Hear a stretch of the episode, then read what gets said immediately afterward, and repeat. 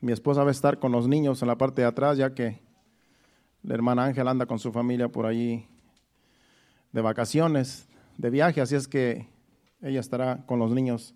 Por si usted tiene niños chiquitos, pues puede mandarlos a la parte de atrás y mi esposa se encargará de cuidarlos y traerles alguna pequeña enseñanza. Y aquí pues nos vamos a preparar para la enseñanza de esta tarde.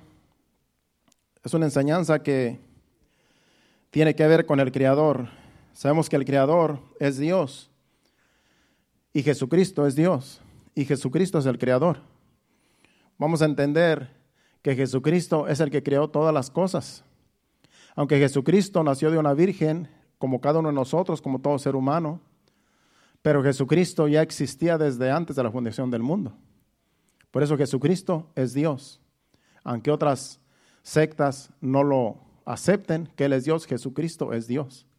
Pero vino a nacer de una virgen como un bebé, como una persona, igual que nosotros, para pagar el precio en la cruz, en el cual, por medio del precio en la cruz, la muerte en la cruz, ahora todo mundo es salvo, todos aquellos que vienen a los pies de Cristo.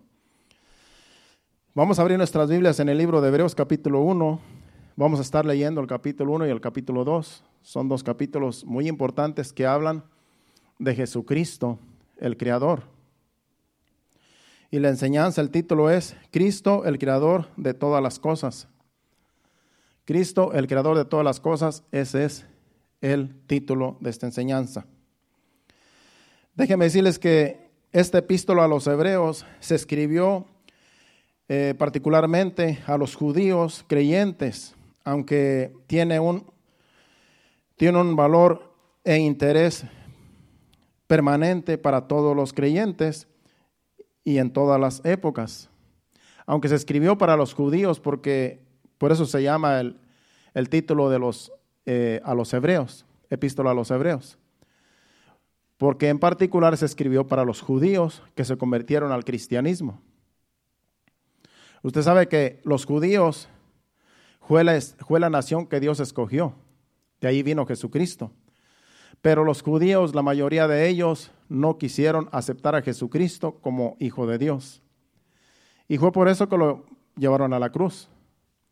Lo llevaron a crucificar, lo mataron, porque no creyeron que él era el hijo de Dios. Y todo judío, todo judío para que sea salvo necesita venir al arrepentimiento y reconocer que Jesucristo es el Hijo de Dios. Porque de tal manera amó Dios al mundo que, que ha dado a su Hijo unigénito para que todo aquel que en él cree no se pierda, mas tenga vida eterna, dice Juan 3:16. Entonces, particularmente esta epístola es para los hebreos, para los judíos, pero es para todos los cristianos, para todos los hijos de Dios, porque se escribió esta epístola a los hebreos para evitar la apostasía de los judíos cristianos que estaban siendo tentados a volver al judaísmo.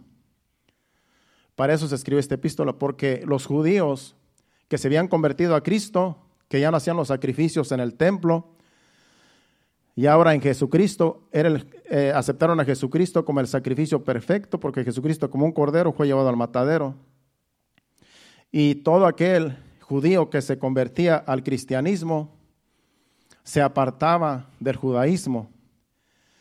Y era un grupo pequeño, era un grupo pequeño que estaba entre todos los judíos que todavía seguían los rituales de la ley de Moisés. Y este grupo pequeño estaba entre todo ese, entre toda la gente de los judíos, y para ellos era tentador volver otra vez al judaísmo, volver otra vez a la ley y por eso se escribió esta epístola para que no volvieran otra vez a la ley, porque entonces si volvían a la ley, si volvían otra vez a practicar la ley de Moisés, entonces estaban negando a Cristo, estaban negando al Salvador. Y entonces volvían atrás. Y es como hoy en día también, muchos cristianos que vienen al arrepentimiento, aceptando a Jesucristo como único Salvador, cuando entra el desánimo, cuando entra eh, la incredulidad, porque a veces viene el desánimo, la incredulidad, porque a veces viene la incredulidad aún creyendo, aún sabiendo que Él es el Hijo de Dios. Viene la incredulidad de que a lo mejor hay otras, formas de llegar a Dios y, escuchamos otras doctrinas que nos contaminan y nos hacen creer cosas que no dice la Biblia, que no tienen nada que ver con el Evangelio. Entonces, es lo mismo hoy en día. Muchos cristianos están tentados a volver atrás a la vida pasada, a la vida mundana o a la religión que antes practicaban, de la cual salieron. Entonces, esta epístola es para todos nosotros, para que no volvamos atrás, para que no dejemos el Evangelio por lo que la religión ofrece, o por lo que el mundo ofrece, o por cualquier otra cosa, que seamos tentados a volver de nuevo, o a veces el pecado. A veces el pecado, las obras de la carne, también eh, estamos propensos a tropezar y caer y volver otra vez a la vida mundana. Entonces tenemos que estar firmes en lo que hemos creído. Y de eso se trata la enseñanza, de que en Jesucristo está, se cumple toda la ley. En Jesucristo, el Hijo de Dios, se cumple todo lo que estaba antes mencionado en la ley de Moisés. Entonces vamos a leer el versículo 1 del capítulo 1 en adelante. Vamos a ir leyendo versículo por versículo para que usted entienda bien lo que quiere decir cada versículo, porque cada versículo tiene un significado muy importante. Por eso yo escogí estos dos capítulos para el día de hoy, para que podamos entender bien el propósito de la muerte de Cristo, quién es Jesucristo y qué es lo que hizo por nosotros, que nos salvó de nuestros pecados, nos dio la vida eterna. Versículo 1. Hebreos capítulo 1, versículo 1. Dios, habiendo hablado muchas veces y de muchas maneras en otro tiempo a los padres por los profetas, en estos postreros días nos ha hablado por el Hijo, a quien constituyó heredero de todo y por quien asimismo hizo el universo. Esos dos versículos están diciendo que en otro tiempo, en el Antiguo Testamento, Dios hablaba por medio de los profetas. Dios amaba, hablaba por medio de los profetas que él escogía para hablarle al pueblo de Dios, a los judíos. Y era como Dios se manifestaba a los judíos por medio de los hombres que Dios los usaba en profecía. Pero ahora, versículo 2 dice que ahora, pero ahora Dios se ha manifestado a nosotros por medio de su Hijo. Dios ahora nos habla por medio de Jesucristo. Ya no necesitamos que venga un profeta a hablarnos de Dios. Ahora tenemos la palabra que es la más segura. Tenemos la Biblia. Y la Biblia nos habla de Jesucristo, nos habla de Dios. Nos habla de Jesucristo, el Hijo de Dios, y nos habla de que Dios es real. En dice, en estos posteriores días nos ha hablado por el Hijo, por Jesucristo, a quien constituyó heredero de todo y por quien asimismo hizo el universo.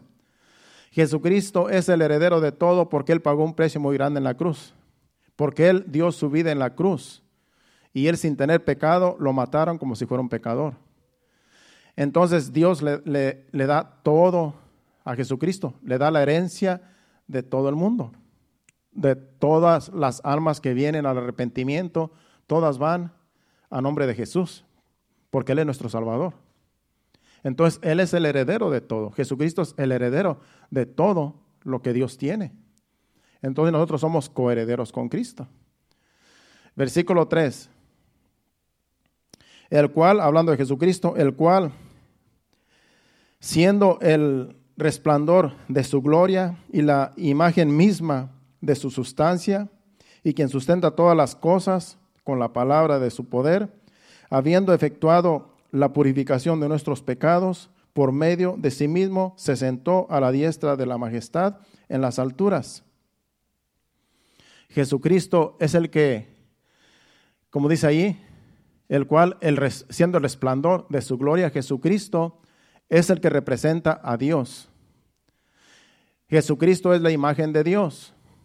Dios es espíritu, pero Jesucristo vino como hombre y el que mira a Jesucristo, el que vio a Jesucristo en aquellos días, estaba mirando a Dios, porque Dios estaba en Jesucristo. A quien, a y quien sustenta todas las cosas con su palabra, porque la palabra, Jesucristo es el verbo. Y Jesucristo sustenta todas las cosas con su palabra, con la palabra de su poder, habiendo efectuado la purificación de nuestros pecados por medio de sí mismo. Él se dio a sí mismo por toda la humanidad para purificar nuestros pecados, para lavarnos de, lavarnos de toda maldad, lavar nuestros pecados y limpiarnos de toda maldad. Y asimismo se sentó a la diestra de la majestad en las alturas. Se sentó a la diestra del Padre allá en las alturas, como dice también Romanos capítulo 8 y versículo 34 dice que Jesucristo está a la diestra de Dios intercediendo por nosotros. Él es nuestro intercedor allá en los cielos. ¿Quién es el quién dice quién es el que condenará? Cristo es el que murió, más aún el que también resucitó, el que además está a la diestra de Dios, el que también intercede por nosotros. Él es nuestro intercedor. Aquí nosotros en la tierra oramos los unos por los otros, oramos por las necesidades, oramos por alguien que esté enfermo, porque tenemos que mostrar el amor de Dios. Tenemos, nos tiene que doler lo que, los que otros están sufriendo. Nos tiene que interesar la situación de las demás personas. Y oramos los unos por los otros para que Dios tenga misericordia y obre a favor de las necesidades de cada uno de nosotros. Pero Jesucristo está intercediendo a la diestra del Padre por toda la iglesia, por toda la iglesia alrededor del mundo. De tal manera que si entre nosotros no oramos, tenemos a Jesucristo que está intercediendo día con día a la diestra del Padre, día y noche a la diestra del Padre, por cada uno de nosotros. Y Él es el Hijo de Dios. El Padre va a escuchar a Jesús, porque Jesucristo fue hombre en este mundo y sabe lo que se sufre en este mundo. Él sufrió en carne propia lo que sufrimos cada uno de nosotros. Él sufrió tristezas, Él sufrió agonías, Él sufrió desprecios, Él sufrió todo lo que pasamos nosotros como seres humanos, todo lo sufrió Él, aún las enfermedades, porque cuando fue crucificado, dice que todo el pecado cayó en él. Y ahí en el, todo el pecado de la humanidad cayó en Jesucristo. Y ahí en ese pecado iban todas las enfermedades. Por eso dice que por sus llagas y por sus heridas somos nosotros curados. Porque en él cayeron todas las maldiciones, todas las enfermedades que existen en Jesucristo por culpa nuestra. Porque él murió por nuestras culpas. Él no tenía culpa, él no tenía pecado pero él quiso morir porque tenía que, alguien tenía que pagar un precio de, de morir en la forma que murió Jesucristo. Y Jesucristo era el único que podía calificar porque él era el Hijo de Dios. No tenía que ser un ángel, tenía que ser una persona, alguien que viniera a este mundo a sufrir, como sufre todo ser humano. Es por eso que Dios lo constituyó heredero de todo. El versículo 4 dice, hablando de Jesucristo, hecho tanto superior a los ángeles, cuanto heredó más excelente nombre que ellos. Jesucristo dice que es mucho superior a los ángeles, porque Él heredó más excelente nombre que ellos. Porque como le digo, los ángeles no se, no, no se, no se hicieron humanos. Los ángeles son creación de Dios. Dios creó a los ángeles. Pero Jesucristo nació en el vientre de una virgen por obra del Espíritu Santo y vino a nacer y se hizo hombre y, vivió como una persona común y corriente aquí en este mundo. Entonces, Él es hecho superior a los ángeles. ¿Por qué? Porque Él sufrió como toda persona. Y los ángeles no sufren. Los ángeles no tienen cuerpo. Los ángeles son espíritus. Es por eso que Él tiene, fue hecho superior a los ángeles, porque Él venció toda tentación, Él venció el poder de la muerte, Él venció todo lo que el diablo, Él venció al diablo y a todos y, a todas sus huestes. Porque Él vino como hombre, no como un ángel. Por eso es superior a los ángeles. El versículo 5 dice, por dice, porque a cuál de los ángeles dijo Dios jamás, mi hijo eres tú, yo te he engendrado hoy y otra vez yo seré a el Padre y él me será a mi hijo. Ya en un salmo dice que hablaba de que Jesucristo habla de esta relación de Jesucristo y el Padre, de que Jesucristo engendró al Padre. En el Salmo eh, 2, 7, ahí dice que en ese Salmo, imagínense cuando todavía Jesucristo no nacía, ya estaba profetizado por el rey David aquí, que fue el que escribió este Salmo. Dice, yo publicaré el decreto, Jehová me ha dicho, mi hijo eres tú, yo te, engendré, yo te engendré hoy. Y en otros salmos también habla de que ya Jesucristo, de que Jesucristo iba a ser engendrado por Dios en el vientre de María la Virgen. Así es que era una profecía que se cumplió en el nacimiento de Jesucristo, porque Jesucristo fue engendrado por Dios, por obra del Espíritu Santo. Sigamos en, en Hebreos capítulo 1, versículo 6. Dice, y otra vez, cuando introduce al primogénito en el mundo, dice, adórenle todos los ángeles de Dios. Aquí está hablando en estos versículos de que Jesucristo es superior a los ángeles y que los ángeles aún tienen que adorar a Dios, al Hijo de Dios. Los ángeles tienen que adorar a Jesucristo porque el único que merece adoración es Dios y Jesucristo es Dios. Entonces, los ángeles son solamente ministros son solamente ministradores, son los que nos ayudan. Pero Dios es el que da la orden para que hagan su trabajo, porque un ángel no hace nada sin que Dios no le diga lo que haga. Es muy importante entender porque hay algunas, algunas eh, doctrinas que enseñan que, que, de que tú puedes orar a, a un ángel y el ángel viene en tu auxilio, pero está es, erróneo porque el ángel no va a hacer nada si Dios no lo manda. Ustedes saben alguna frase de, de, esa doctrina que dice que, que la frase dice que ángel de mi guarda, dulce compañía, no me desampare ni de noche ni de día. Es una frase que, que en una doctrina la, la, la, ora. Pero entonces, esa, ese, si usted se da cuenta, esa oración va, va dirigida a un ángel.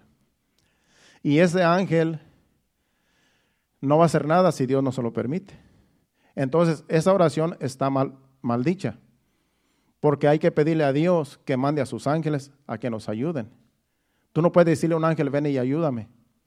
Tú tienes que decirle a Dios, Señor, manda a tus ángeles para que vengan en mi ayuda. Manda a un ángel, manda ángeles a que hagan, porque Dios es el que manda a los ángeles. Ellos no van solos. Ellos son mensajeros. Cuando vino el ángel a hablar con María la Virgen, le dijo que iba a concebir por obra del Espíritu Santo en su vientre. Dios mandó al mensajero que se llamaba Gabriel, el ángel Gabriel, y vino a decirle lo que Dios le dijo. Ve a dile a, María la Virgen que va a concebir por obra del Espíritu Santo.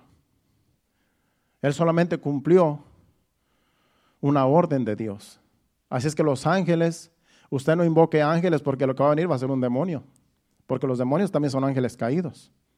Y puede ser que usted piense que es un ángel de Dios y puede ser que es un ángel del diablo. Porque también son ángeles caídos los demonios. Entonces, cuando usted, si usted quiere que los ángeles vayan en su auxilio, pídele a Dios que los mande. No que no, no hable usted con los ángeles. Porque también el diablo se disfraza como ángel de luz. Hay un versículo que así lo dice. Entonces hay que entender bien la palabra.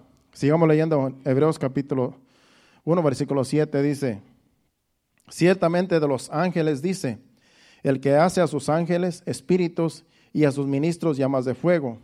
El, el 8 dice, mas del Hijo dice, tu trono, oh Dios, por el siglo del siglo. Cetro de equidad es el cetro de tu reino. Aquí está hablando del Hijo. que el Hijo tiene un trono. Los ángeles no tienen trono. Y Jesucristo como tiene un trono, Él es Dios. Pero Él está a la diestra del Padre. Él tiene, Jesucristo tiene autoridad. Los ángeles no tienen autoridad. Pero dice, mas el Hijo dice, tu trono, oh Dios, por el siglo del siglo. Jesucristo es Dios, Jesucristo tiene un trono y por el siglo del siglo Él tiene su trono y Él tiene autoridad. Versículo 8. Mm, dice, perdón, el 9, versículo 9.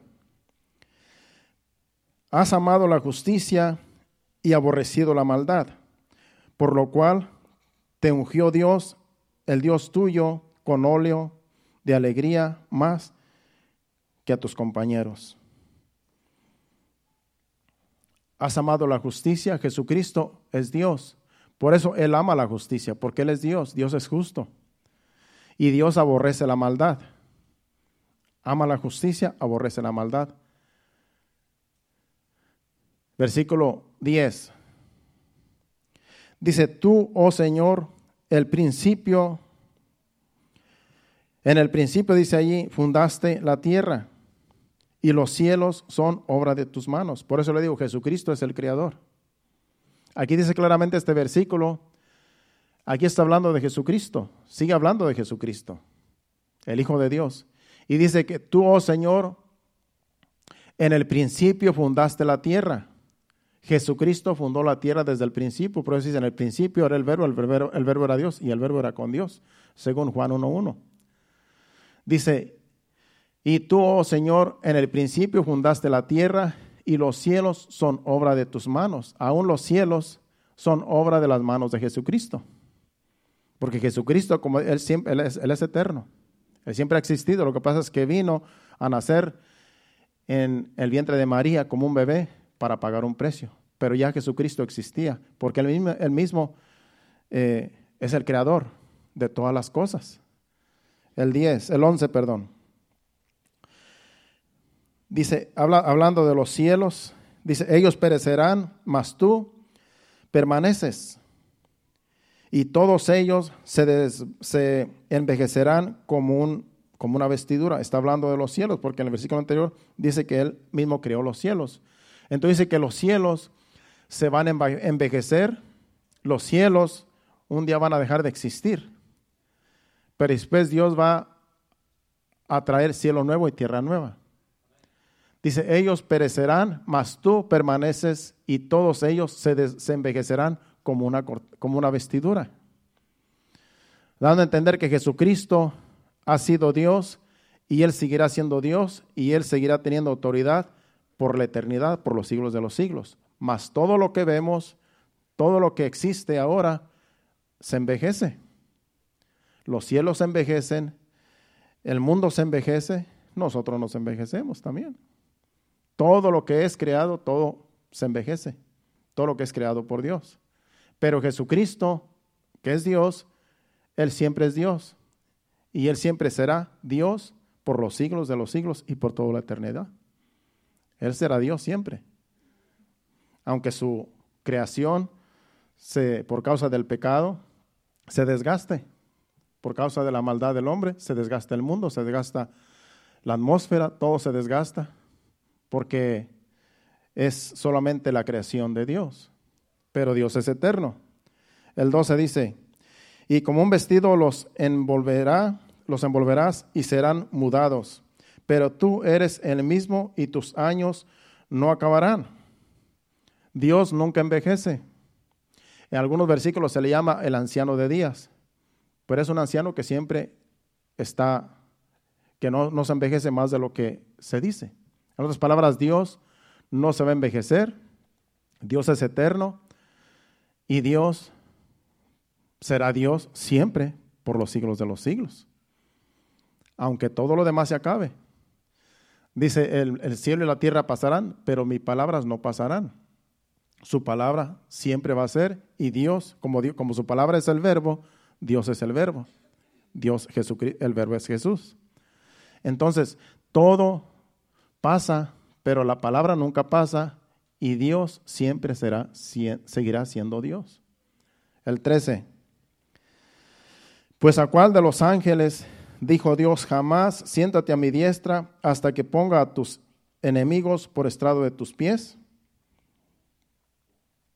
Dios nunca le va a decir a un ángel que se siente a la diestra de él. Solamente le dijo a su hijo. ¿A cuál de los, por eso esa, es la pregunta, ¿a cuál de los ángeles dijo Dios? Jamás. Porque Dios a ningún ángel le dijo, tú siéntate a mi diestra. Solamente a Jesucristo, porque es superior a los ángeles, porque Él es el unigénito, Hijo de Dios. Siéntate a mi diestra hasta que ponga a tus enemigos por estrado de tus pies. El 14. No son todos espíritus ministradores enviados para servir, para servicio a favor de los que de los que serán herederos de la salvación. Según ese versículo 14 dice que todos los ángeles son ministros, son enviados, como le dije hace un, hace un ratito atrás. Los ángeles son enviados para servicio a favor de los que serán herederos de la salvación de cada uno de nosotros. Ellos son enviados. Ellos no van por sí solos, ellos no van por su cuenta.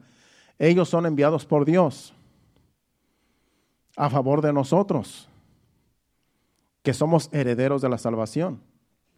Así es que los ángeles no tienen ninguna autoridad propia, porque solamente son mensajeros. Y ellos hacen lo que Dios les dice. Ellos no van a hacer nada por su cuenta.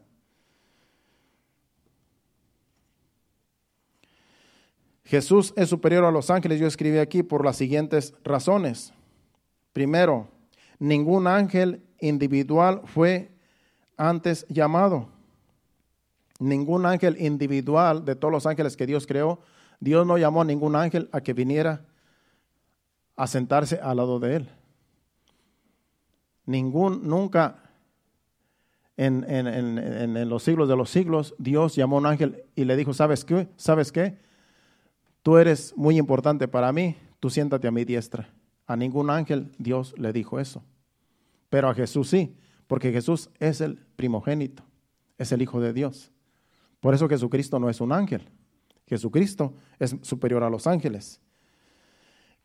En segundo lugar, pero en esa dispensación Dios ha dado una revelación perfecta de su Hijo. En esta dispensación Dios ha dado una revelación perfecta de su Hijo. ¿De qué? De que Jesucristo no es un ángel, sino que Jesucristo es el Hijo de Dios. Así es que hay sectas que dicen que Jesucristo solamente es un profeta, que solamente, es un mensajero, pero no, Jesucristo es Dios. Jesucristo es el unigénito, Jesucristo es el Hijo de Dios y Jesucristo es Dios mismo y Jesucristo es el Creador. Mientras los ángeles, hablando de los ángeles, mientras los ángeles sirven, el Hijo reina. Mientras los que los ángeles son servidores de nosotros, Jesucristo está reinando, siempre reinado. Él reina siempre. Él nunca se ha movido de su trono, solamente para venir a servir. El Hijo no es una criatura, sino el Creador. Jesucristo no es una criatura, no es un ser creado. Jesucristo es el Hijo de Dios engendrado por el Espíritu Santo. Y Él es el creador.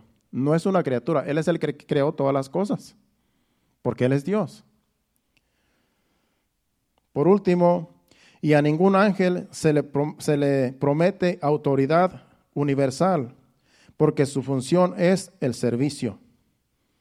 Ningún ángel se le da autoridad universal de que haga lo que quiere, porque ellos están solamente haciendo servicio, eh, misiones que Dios los manda a hacer. Aún en el libro de Judas, capítulo 1, versículo, creo que el versículo 9, dice que había un ángel cuando Moisés murió. Cuando Moisés murió, había un ángel que dice que peleaba con el diablo por el cuerpo de Moisés. Y dice que ese ángel Dice, pero cuando el arcángel era el arcángel Miguel.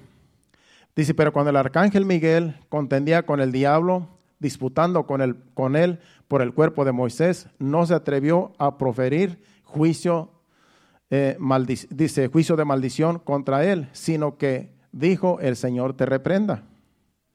Aquí estamos viendo que este ángel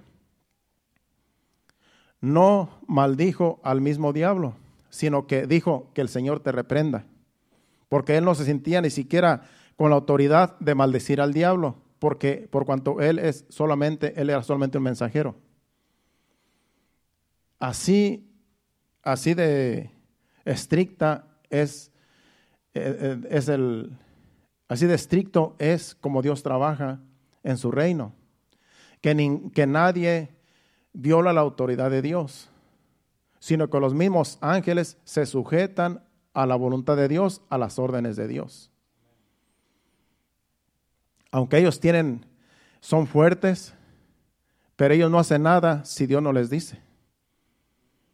Y así deberíamos de ser también los seres humanos, que no deberíamos de hacer nada si Dios no nos dice lo que debemos de hacer, pero a veces nosotros nos queremos pasar la autoridad que Dios nos ha dado.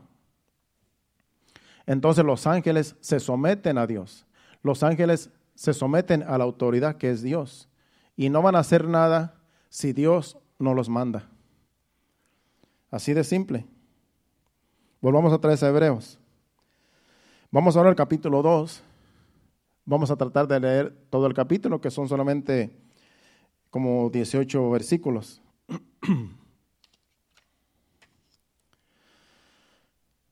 Del 1 al 18, vamos a leer versículo 1.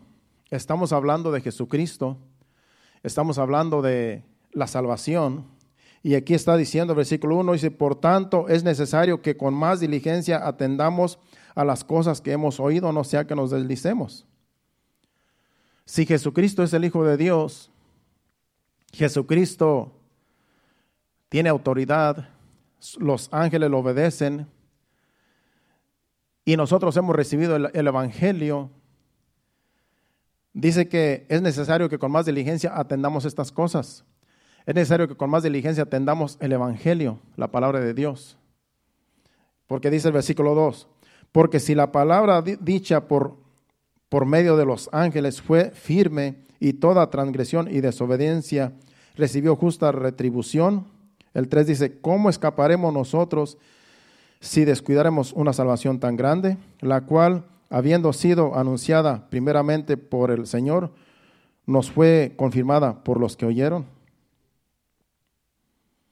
si los ángeles, que son solamente mensajeros, lo que ellos hablaban se cumplía. Porque lo que ellos hablaban era lo que Dios decía. Entonces ellos eran mensajeros y traían juicio porque Dios traía juicio por medio de los ángeles. Cuando Dios traía juicio, eran ángeles que llevaban el juicio. Y si dice que si, que si la palabra de los ángeles era firme y se tenía que cumplir. Con más razón, ahora nosotros, eh, ¿cómo vamos a escapar si descuidamos esta salvación tan grande que no es no son los ángeles los que nos traen el mensaje, es Jesucristo mismo que vino a este mundo a pagar un precio. Es el Hijo de Dios que dio su vida por nosotros y que Él dice que por medio de Él es que vamos a llegar al Padre. ¿Cómo vamos a escapar si descuidamos esta salvación? que Dios mismo vino a decirnos que nos arrepintamos de nuestros pecados y que le sirvamos. Si los ángeles solamente eran mensajeros, pero lo que ellos decían se cumplía y había juicio para el que no cumpliera la palabra que se traía. Entonces, con más razón ahora el Hijo de Dios, que es Dios mismo, que viene y es el que trae el mensaje, que es el Evangelio que nos dejó. Por eso este evangelio, este evangelio se tiene que predicar a toda criatura. Nadie se va a ir sin escuchar el evangelio de este mundo. Algunos lo van a rechazar, unos van a decir, yo voy a seguir mi vida como yo quiero. Otros, como aquí nosotros, hemos venido al arrepentimiento por la misericordia de Dios. Pero el Evangelio se va a seguir predicando y va a seguir salvando almas. Todo aquel que quiera dar su vida a Cristo Dios lo va a perdonar de sus pecados porque ha venido al arrepentimiento, porque este Evangelio es el único que nos puede salvar, es el único que trae salvación. Sigamos el versículo 4. Hablando de los, hablando de los ah, ángeles, dice,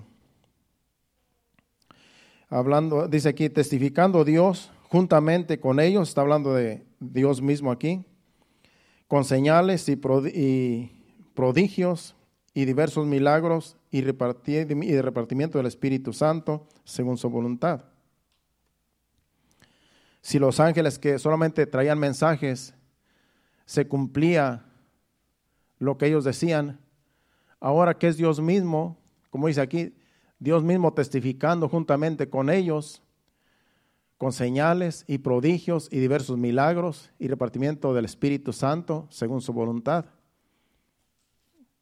Ahora en el Evangelio las, las cosas son más serias que en el Antiguo Testamento, que solamente Dios usaba a los profetas y también usaba a los ángeles que traían mensajes.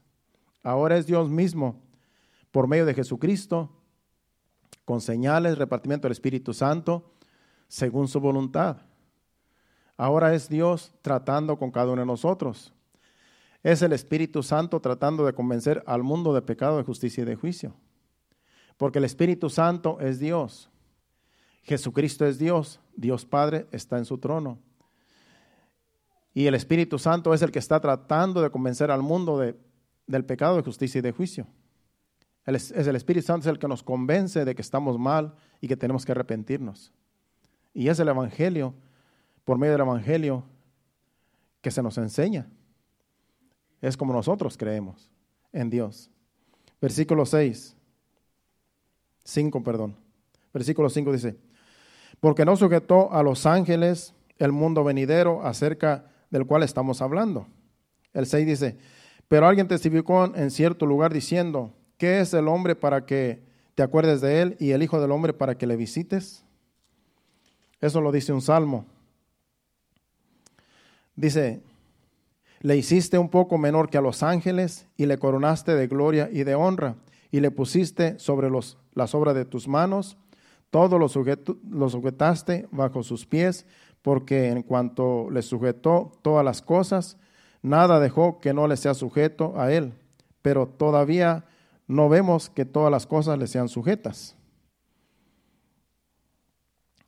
Dice que no, no vemos que todas las cosas le sean sujetas. ¿Por qué? Porque todavía no se cumple la palabra de Dios. Toda la palabra de Dios se va a seguir cumpliendo. Hasta que venga Jesucristo por su iglesia, hasta entonces se van a cumplir todas las cosas. Porque ahorita el mundo todavía, el Espíritu Santo sigue trabajando. Y ahorita todavía el diablo sigue haciendo de las suyas. El diablo es un engañador. Y el diablo sigue engañando a las personas para que no crean en el Evangelio. Por eso dice que no todas las cosas han sido sujetas, porque todavía el diablo anda suelto. Dice que anda como león rugiente buscando a quien devorar. Entonces el diablo anda suelto todavía haciendo engaño, engañando a la gente y, haciendo nuevas religiones y, engañando a, las personas, porque ese es el poder que él tiene, el poder de engaño. Entonces todavía no todo le ha sido sujeto. Hasta que venga Jesucristo y levante su iglesia, hasta entonces ya todo va a ser sujeto, porque de ahí para adelante, después van a venir los juicios. Y ya el diablo va a seguir engañando, pero la iglesia va a ser levantada. La iglesia ya no va a estar aquí después de que Jesucristo levante la iglesia. Entonces va a haber un caos en este mundo. Y es cuando va a venir la gran tribulación. Y ese es otro, otro tema. Sigamos en el versículo 9. Pero vemos a aquel que fue hecho un poco menor que a los ángeles, está hablando de Jesucristo, a Jesús coronado de gloria y de honra a causa del, del padecimiento de la muerte para que por la gracia de Dios gustase la muerte por todos.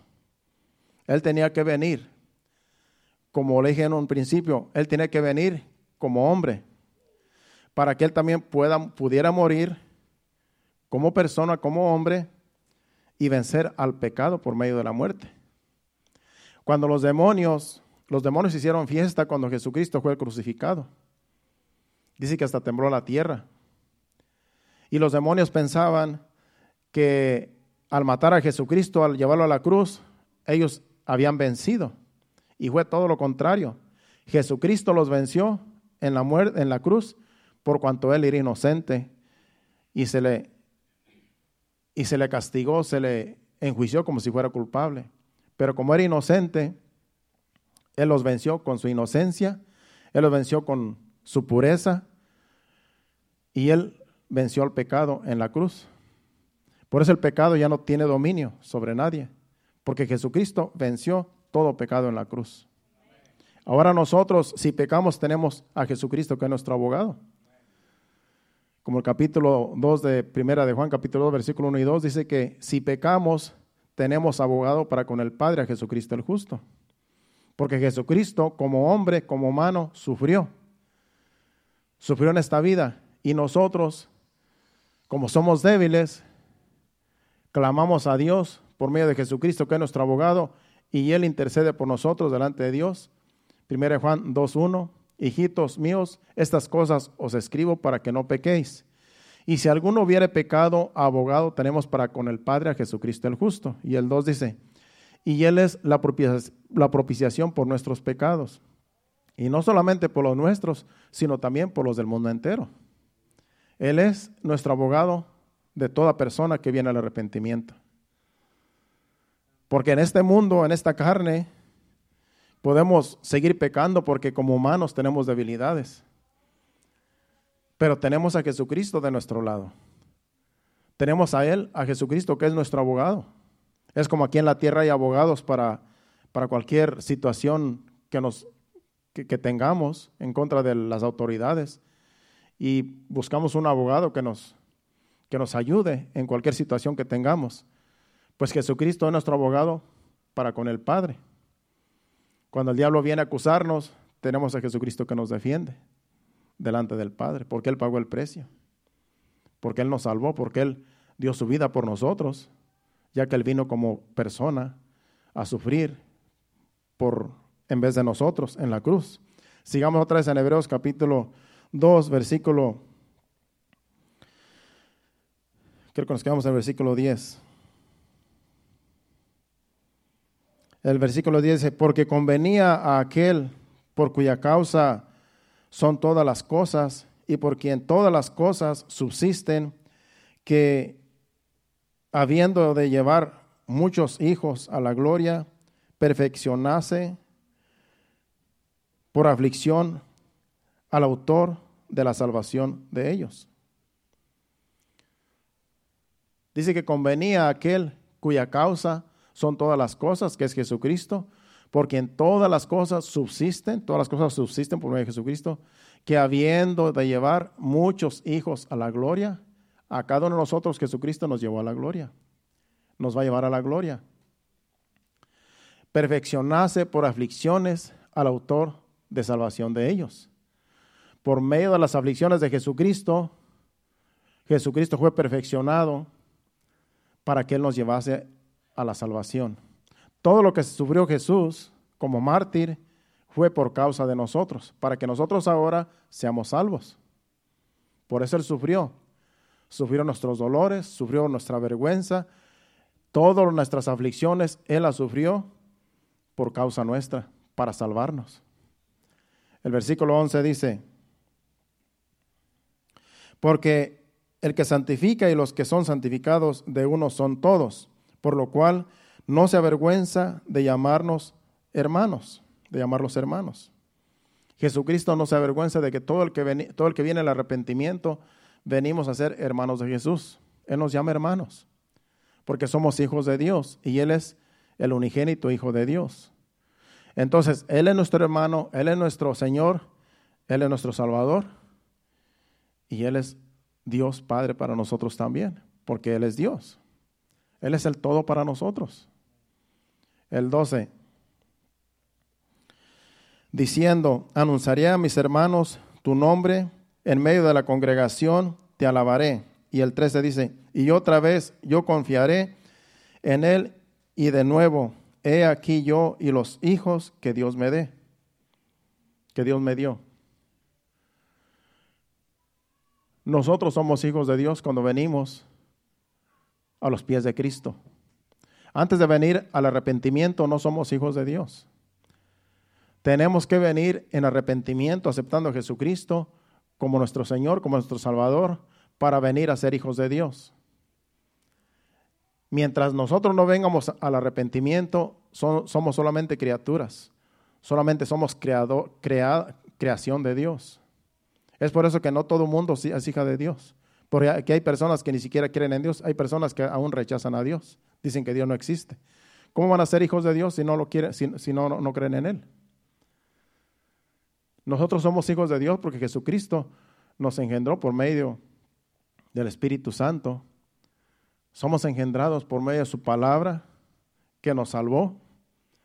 Entonces somos creación de Dios, pero somos hijos de Dios. Somos hijos de Dios por venir delante de Dios en arrepentimiento de nuestros pecados. El 14 dice, así que por cuanto los hijos participaron de carne y sangre, él también participó de lo mismo, para destruir por medio de la carne al que tenía el imperio de la muerte, esto es al diablo.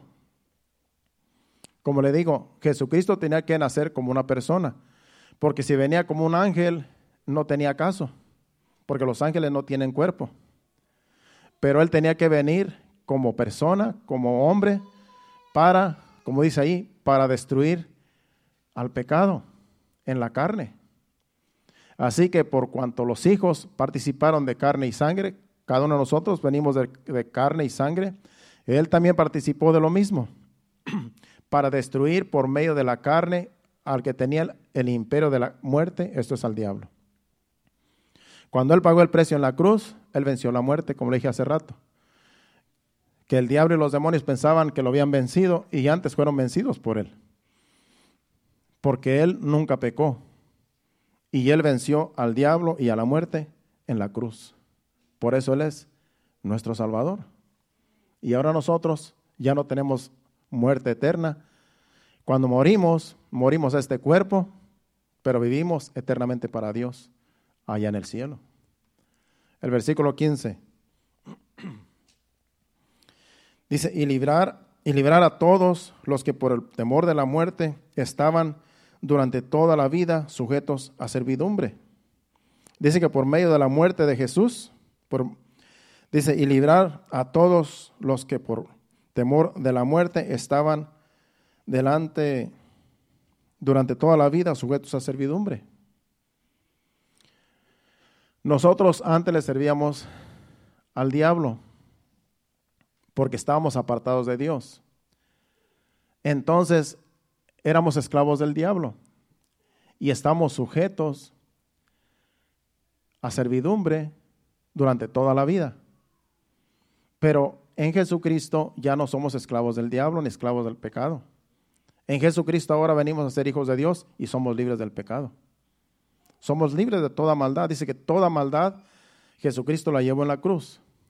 Así es que cuando venimos a Cristo se acaban las maldiciones en nuestra vida, en nuestra generación. Se acaba toda maldición, se acaba todo yugo, toda esclavitud y venimos a ser siervos de Dios. Y con el diablo no tenemos nada que ver. El diablo no tiene autoridad en nosotros. Porque ahora nosotros tenemos un defensor que es Jesucristo, que es nuestro abogado. Y Él nos defiende mientras nosotros vivamos en obediencia a Dios.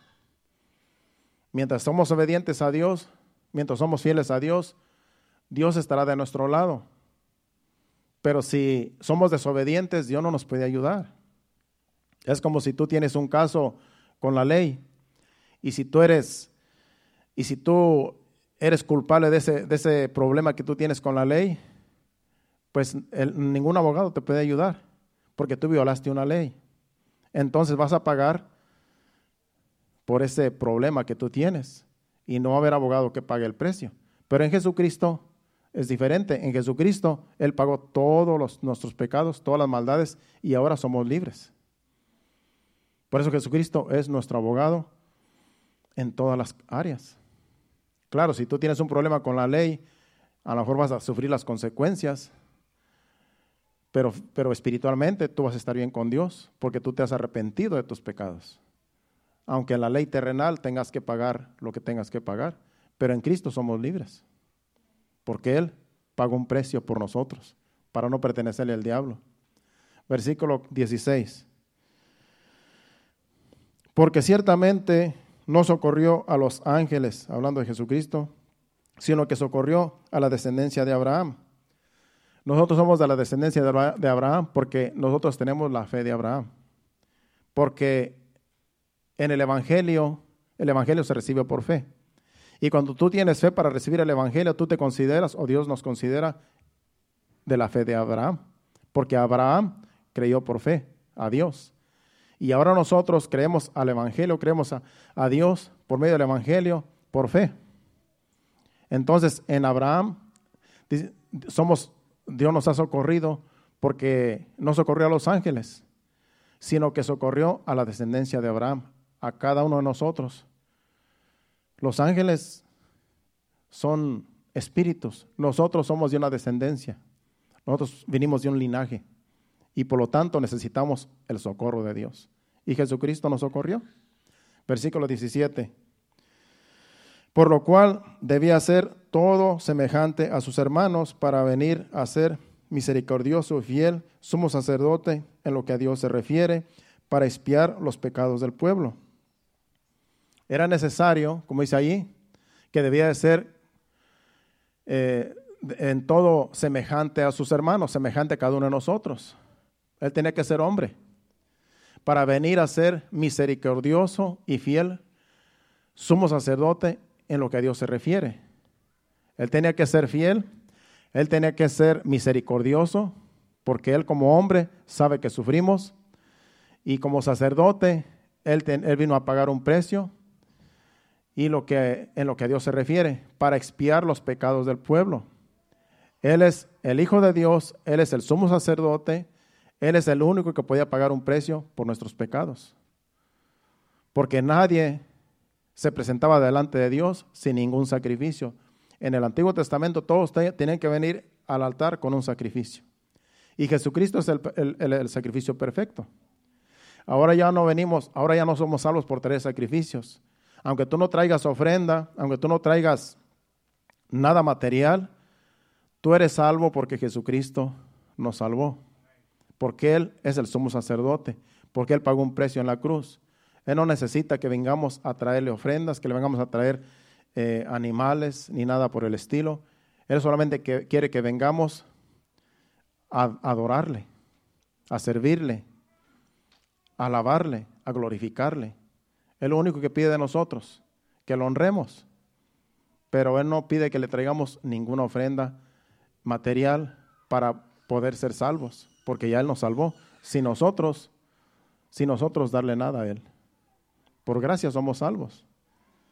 Versículo 18, ya vamos a terminar, y este es el último versículo. Dice, pues en cuanto Él mismo padeció siendo tentado, es poderoso para socorrer a los que son tentados. Es el último versículo. Así como Jesucristo Dice que Él fue tentado en todo. Pues en cuanto Él mismo fue, padeció siendo tentado, es poderoso para socorrer a los que son tentados, a cada uno de nosotros.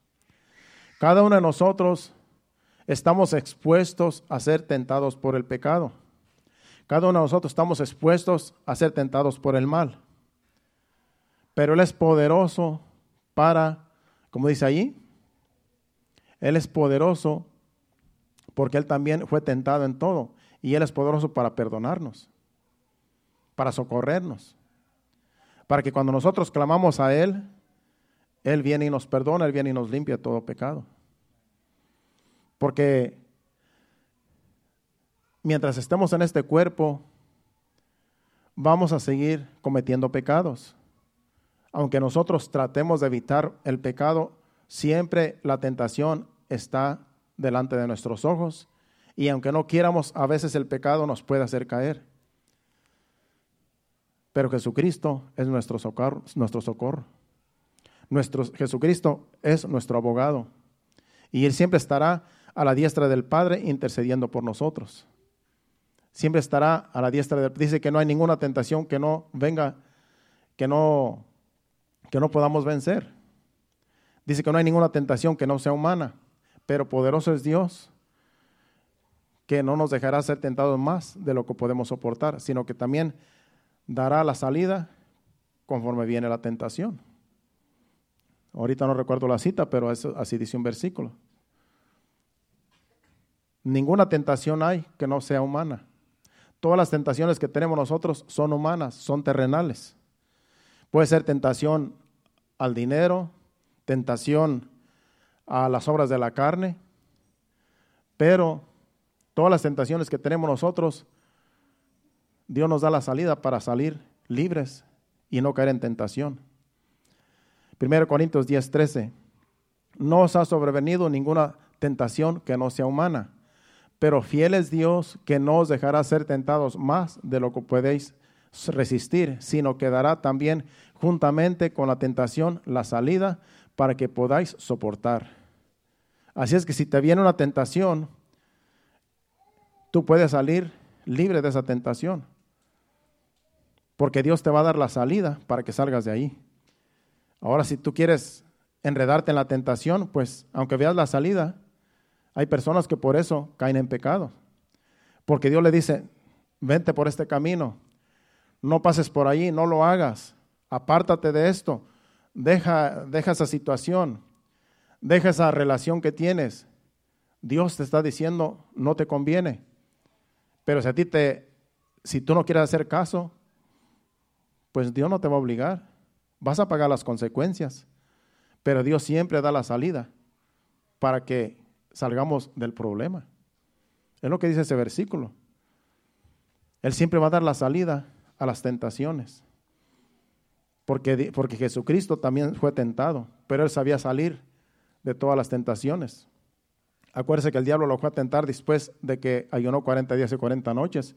El diablo fue a tentar a Jesús de muchas formas, pero él siempre, por medio de la palabra, dijo, escrito está. Y por medio de la palabra, el diablo tuvo que huir de él y no lo hizo caer en tentación. Así nosotros también. Dios nos da la salida para que no caigamos en tentación. El problema es que hay personas que les gusta ir y buscar las tentaciones y caer en ellas. Y ahí es el libre albedrío de cada uno de nosotros. Pero Dios no quiere que estemos en situaciones así porque no es saludable para nuestra vida espiritual. Porque nos vamos a esclavizar con el pecado si seguimos las vanidades de la carne. Así es que Dios está de nuestro lado. Jesucristo es nuestro abogado. Jesucristo es nuestro intercedor. Pero tenemos que ser obedientes a la palabra de Dios si queremos vivir en victoria toda la vida. ¿Cuántos dicen amén? Ese ha sido el mensaje. Nos ponemos de pie, le damos gracias a Dios. Pueden pasar al altar. Y que Dios nos ayude para seguir obedeciendo a Dios, porque de lo que se trata en el Evangelio es obedecer a Dios. De lo que se trata es de ser fieles a Dios, a su palabra, y lo demás, Dios tiene cuidado de nosotros.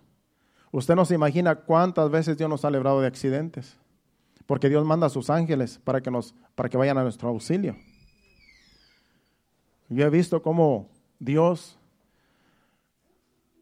ha mandado ángeles para evitar accidentes, accidentes eh, catastróficos. Dios sigue a nuestro favor. Dios sigue obrando a nuestro favor, pero seamos obedientes. Mantengámonos humildes delante de Dios, mantengámonos en obediencia y Dios no hace excepción de personas. Dios está a nuestro favor, aunque tú hayas venido hoy al arrepentimiento. Si tú hoy viniste al arrepentimiento y, le dices, Señor, perdóname, yo no quiero seguir esta vida que tengo, yo quiero agradarte, yo quiero ser obediente. Ya todos los pecados que tú hayas cometido en el pasado, Dios te los perdona. Si tú dices, Señor, te quiero servir, ayúdame, me humillo delante de ti y te pido que me ayudes con tu Espíritu Santo y no me dejes caer en tentación. Y Dios viene en tu auxilio y te guarda de toda maldad. Cierra tus ojos y adoremos a Dios con este canto.